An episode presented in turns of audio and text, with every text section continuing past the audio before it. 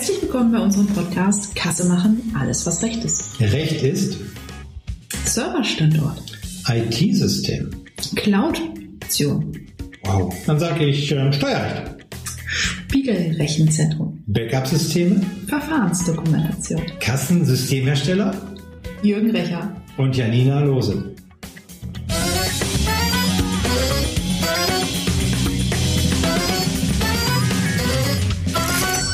Kassensystemhersteller haben wir immer bis jetzt drin gehabt, ne? Dein Lieblingswort. Mein Lieblingswort.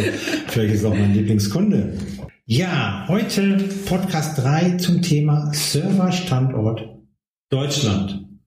Deutschland, Europa. Wir wollen doch alle Europa. Was, Ziemlich dummer Titel, ne? ja, was interessiert mich dann Deutschland? Ja, aber wir haben die Antwort vorweggenommen. Was ist denn überhaupt ein Serverstandort? Ein Serverstandort ist dort, wo Blech steht. Oder? Oder? Erzähl. Was ist, was ist ein Serverstandort? Vielleicht sollten wir mal ganz grundsätzlich so anfangen. Kassensystemhersteller stellen Kassensysteme her. Das haben wir gesagt. So, Im Kassensysteme. 1 und in 2. Und das habe ich nie vergessen. speichern Daten. Wo werden Daten gespeichert? In der Regel. Ja, auf einem Server. Mhm. Egal, ob es jetzt ein kleiner Speicherbereich ist, also von, ich habe eine Festplatte, USB-Stick. USB-Stick, noch kleiner, bis hin zu, ich habe eine, eine Farm, eine Serverfarm, wäre jetzt groß. Mhm. Ich habe was eigenes oder ich habe ge etwas geklautes. Uh. Wir halten uns heute mal nur im legalen Bereich auf. Okay. Ja, das heißt also, alles das, wo Daten aus der Kasse gespeichert und verarbeitet werden, das ist interessant für uns. Die Okay. Server interessieren uns. Die Server, wo Kassensysteme, war ja eben mit dem Cloud, ne, in der Mhm. Cloud, ähm, das, äh, okay, dort, wo die Informationen aus den Kassen, ja, ähm, wo, wo die gespeichert werden, verarbeitet werden. Ja, kann ich. Okay, bin Der ich dabei. Gesetzgeber sagt gerne auch Standort des IT-Systems. Oh, ist aber heute schwierig. Also die Frage ist ja, was ist jetzt wieder mein IT-System? Wir haben in eins darüber gesprochen, Hardware, Software, Mensch. Mhm. Kann es sein, es kann auch eine Sache fehlen. Genau. Und ähm, das heißt, irgendwo kommt für mich jetzt gefühlt eine, eine weitere Komponente dabei in der heutigen Welt, weil es wird ja nicht unbedingt nur in meinem Kassensystem, also in der Hardware, Mhm. eine Festplatte, sondern ein Anschluss eben an ein Cloud-System, an einen Server extern, wo vielleicht auch meine ganzen E-Mails liegen, ähm, wo meine ganze, was weiß ich, Dokumentation liegt, wo Dokumentation von anderen Firmen drin liegen. Also klassischer Server-Outsourcing. Also es ist tatsächlich so komplex, dass wir sagen müssen, wir haben heute alle Lösungen. Ja? Heute betrachten wir aber nicht den Schuhkarton, den interessiert nämlich der Serverstandort nicht, sondern wir gehen tatsächlich in die Kasse. Ja, und da muss jede Kasse selber einen Speicher haben. Ganz wichtig, wo Dinge drauf gespeichert werden können. Das heißt, es geht darum, wo steht meine Kasse tatsächlich. Und da ja alles in die digitale Welt geht, und eine Kasse boah, so viel Speicherkapazität wahrscheinlich nicht hat, um all die komplexen Systeme zu erfassen, die so rundherum zu erfasst werden müssen, gibt es meistens irgendwann tatsächlich auch noch einen Server, der entweder bei mir selber steht, nur ganz klassisch unter meinem Schreibtisch, der vielleicht irgendwo im Keller steht oder vielleicht tatsächlich irgendwo ganz anders. Ja, jetzt bin ich ja ein extrem großer Freund von Cloud Service.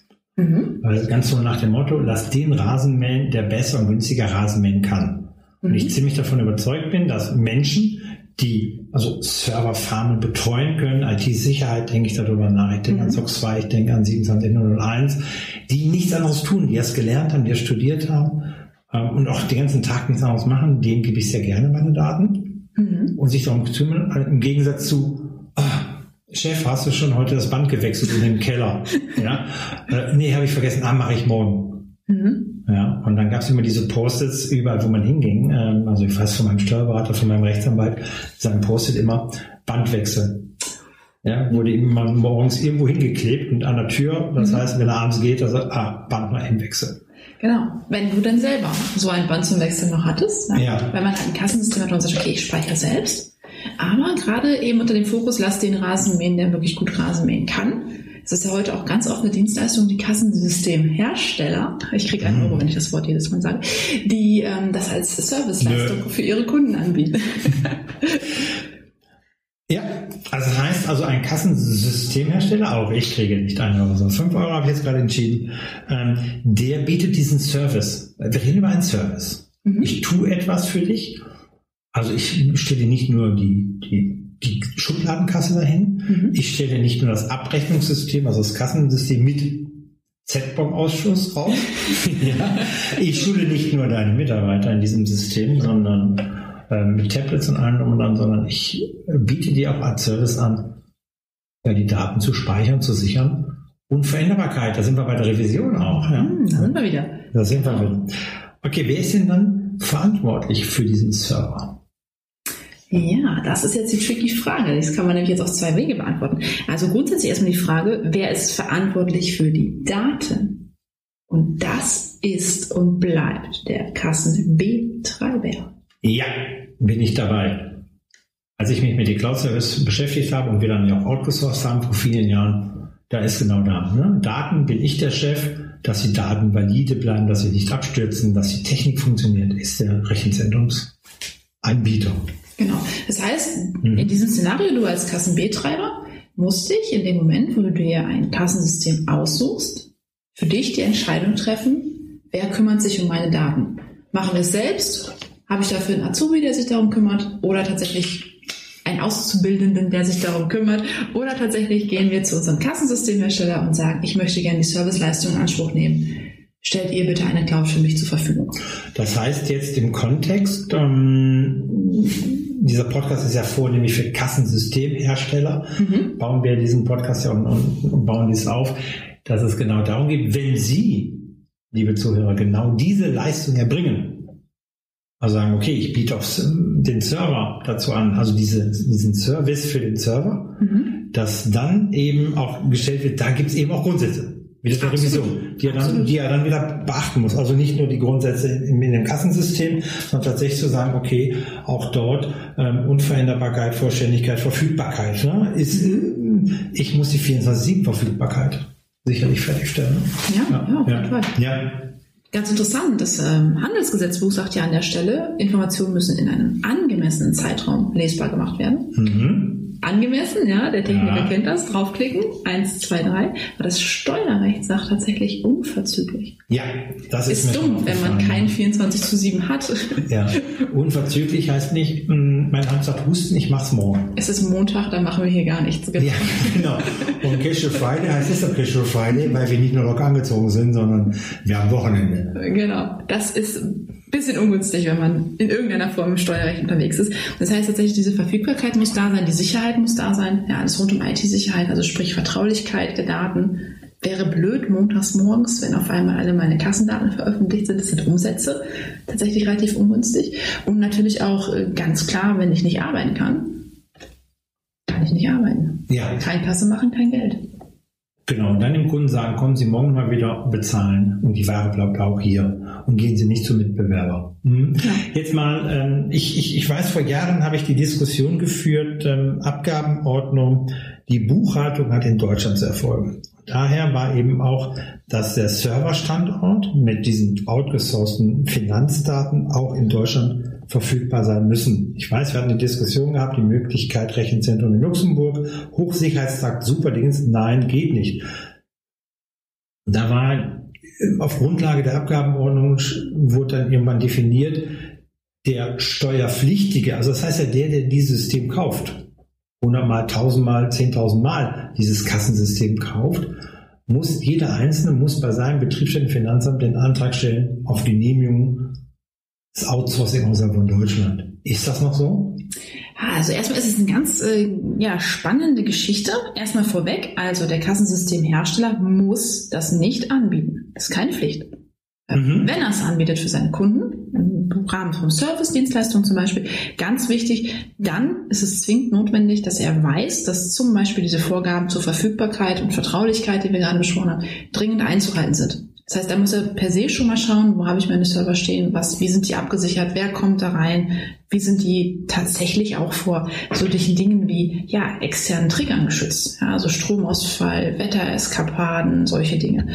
So, dann kommt man ja schnell auf die Idee, dass man sagt, Mensch, wir sind in Deutschland, mhm. habe ich einen schönen Serverstandort hier bei mir im Keller oder in einem Rechenzentrum, man kennt das, Frankfurt, Berlin, München. Und dann denkt man sich, hm, schön, Erdbeben, gehen wir doch nochmal in ein anderes Land. Zum Beispiel nach Irland oder vielleicht sogar nach Saudi-Arabien oder wo es einen sonst mal so hin verschlägt. Achtung, genau das, was du gerade gesagt hast, was seit gefühlten 40 Jahren, würde ich jetzt Die mal Buchhaltung hat in Deutschland zu erfolgen. in der Abgabenordnung bereits steht, also eine Verarbeitung der Daten aus der Buchhaltung tatsächlich nur innerhalb der deutschen Landesgrenze, hat sich nicht verändert. Und Kassendaten, wenn ich eine Kasse betreibe, gehören tatsächlich zu den buchhaltungsrelevanten Daten und zu den steuerrelevanten Daten. Ja, aber jetzt, jetzt, jetzt, da muss ich mal reingrätschen. Ich, ich habe es damals nicht verstanden, verstehe es heute nicht. Ein Betriebsprüfer kommt zu mir und sagt, schönen guten Tag, äh, ich möchte gerne Z3 machen.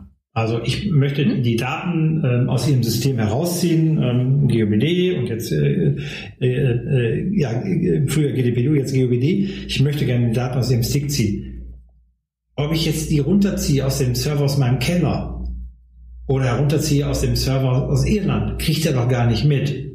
Und wer sagt denn, also ich bin ja dafür verantwortlich, das ist richtig, aber wo, wo hört die, also warum nicht? Ich verstehe es nicht, weil der kriegt es ja nicht mal mit im Zweifelsfall. Ah, dass er es nicht mitkriegt, würde ich gar nicht mal so sagen. Er kriegt es bestimmt raus, wenn er es rauskriegen möchte. Aber tatsächlich ist, die, ist diese Vorgabe schon so alt wie das deutsche Steuerrecht selber.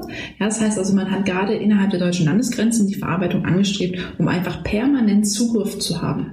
Bin ich total dabei. Ist noch aus der alten Welt. Amerikanischer Journalbogen, also ganz klassisch Buchhaltung in Büchern. Genau. Ja, lieber Steuerprüfer, äh, äh, Finanzamt, du musst jetzt äh, nach Timbuktu fahren, da liegen meine Bücher, wäre blöd. Mhm. Ja, aber der sitzt an einem Arbeitsplatz, auch wenn er Z1 oder Z2 macht, also wirklich vor Ort die Prüfung durchführt. Der guckt ja eben via Web eben auf den Server in Irland.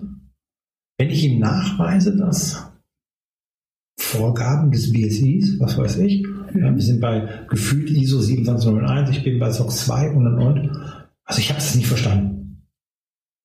Okay, Steuerrecht und Vernunft. Steuerprüfer verstehen zu wollen, ist ja ein ganz heikles Thema. Da machen wir noch eine Sondersendung von mit, Ja. mit äh, Gummibällen und Weigebotte. Äh, Ja. Heißt es hier so äh, Knäueln, die wir von A nach B schmeißen, über unsere Probleme zu reden. Nein, tatsächlich ist es so eine alte Vorgabe, die gilt bis heute. Die ist auch nach wie vor so. Das heißt Verarbeitung innerhalb der deutschen Landesgrenzen. Aber die Problematik, die die digitale Verarbeitung mit sich bringt, nämlich eben genau dieses, dass wenn ich ein verantwortungsvoller Serverstandortbetreiber bin und weiß, dass ich mich zum Beispiel gegen externe Trigger absichern muss, Hochwasser, Erdbeben, Tsunami, was es auf dieser Welt alles so für schlimme Dinge gibt, komme ich nicht umhin, irgendwann zu sagen, ich muss eine tatsächlich geografische Trennung haben, wenn ich zum Beispiel Backup-System habe, wenn ich mein Ja. Rechenzentrum Ja. schule, wenn ich nämlich nur einen Standort habe und der fällt aus, aus irgendwelchen Gründen. Da. Das, ist, Das also, geht nicht. Das ist eine Grundvernunft, die ich ja annehme, ähm, also gar nicht jetzt auf Steuerrecht, dass ich sage, wenn ich einen Cloud-Service aussuche, wo ist das Spiegelrechenzentrum? Richtig. Ähm, also nicht nur, ja, wir haben einen Brandabschnitt, ist im Nebengebäude, sondern tatsächlich eine, eine klare geografische Trennung zu sagen. Und dann, wie arbeiten die miteinander? Was bedeutet wirklich spiegeln? Mhm. Ja, ist es eine hundertprozentige Synchronisation? Ist es, dass sie inkrementell nur alle Stunde äh, entsprechend eine Synchronisation erfüllen und, und? Das ist aber, ja, um die meine Daten valide zu halten. Genau. Und weil dich das immer wieder an die Grenzen irgendwo bringt, hat man gesagt, naja, wenn wir ganz stringent nur in Deutschland, nur innerhalb der deutschen Landesgrenzen bleiben, haben wir die Problematik, dass gerade diese geografische Trennung für viele, ja, ich sage jetzt mal, Gott sei Dank sind wir nicht so davon betroffen, aber es gibt sie, Naturkatastrophen, nicht unbedingt immer geschützt. Mhm. Und deshalb muss man zumindest in Teilbereichen aus diesem Recht ein bisschen rausgehen, das öffnen und auch ein bisschen außerhalb der deutschen Landesgrenzen mal was zulassen.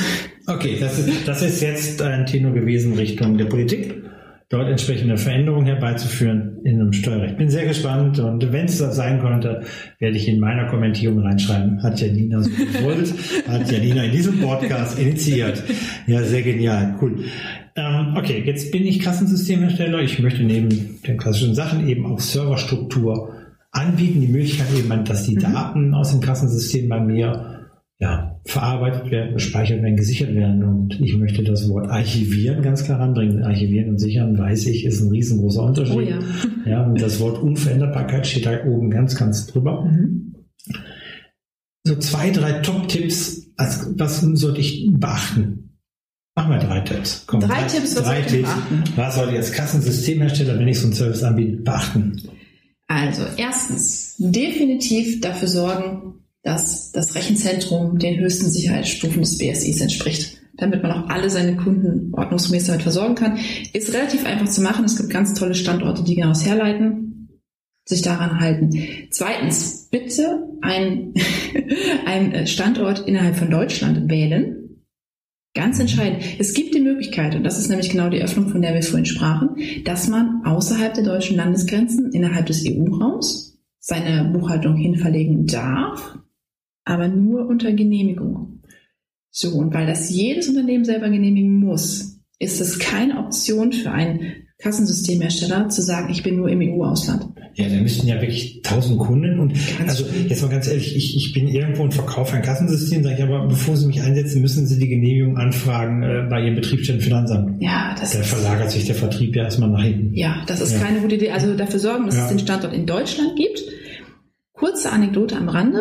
Eine Backup-Lösung oder tatsächlich eine Spiegelung, deren Daten nicht verarbeitet werden, sondern die wirklich nur der Sicherheit dient, ist im Ausland erlaubt innerhalb oh, okay. Aber nur das. Okay. Die Datenverarbeitung muss in Deutschland sein. Hm. Und das ist der dritte Tipp immer wieder, immer wieder, immer wieder Verfahrensdokumentation. Genau das hinschreiben, wo ist der Serverstandort, wie haben wir das gesichert, gibt es ganz tolle Dokumentationen von den meisten Cloud-Anbietern und dann eben tatsächlich hinzugehen und zu sagen, die Verarbeitung nur innerhalb der deutschen Landesgrenzen und alles, was darüber hinaus zum Beispiel in Irland gemacht wird, ausschließlich als Backup.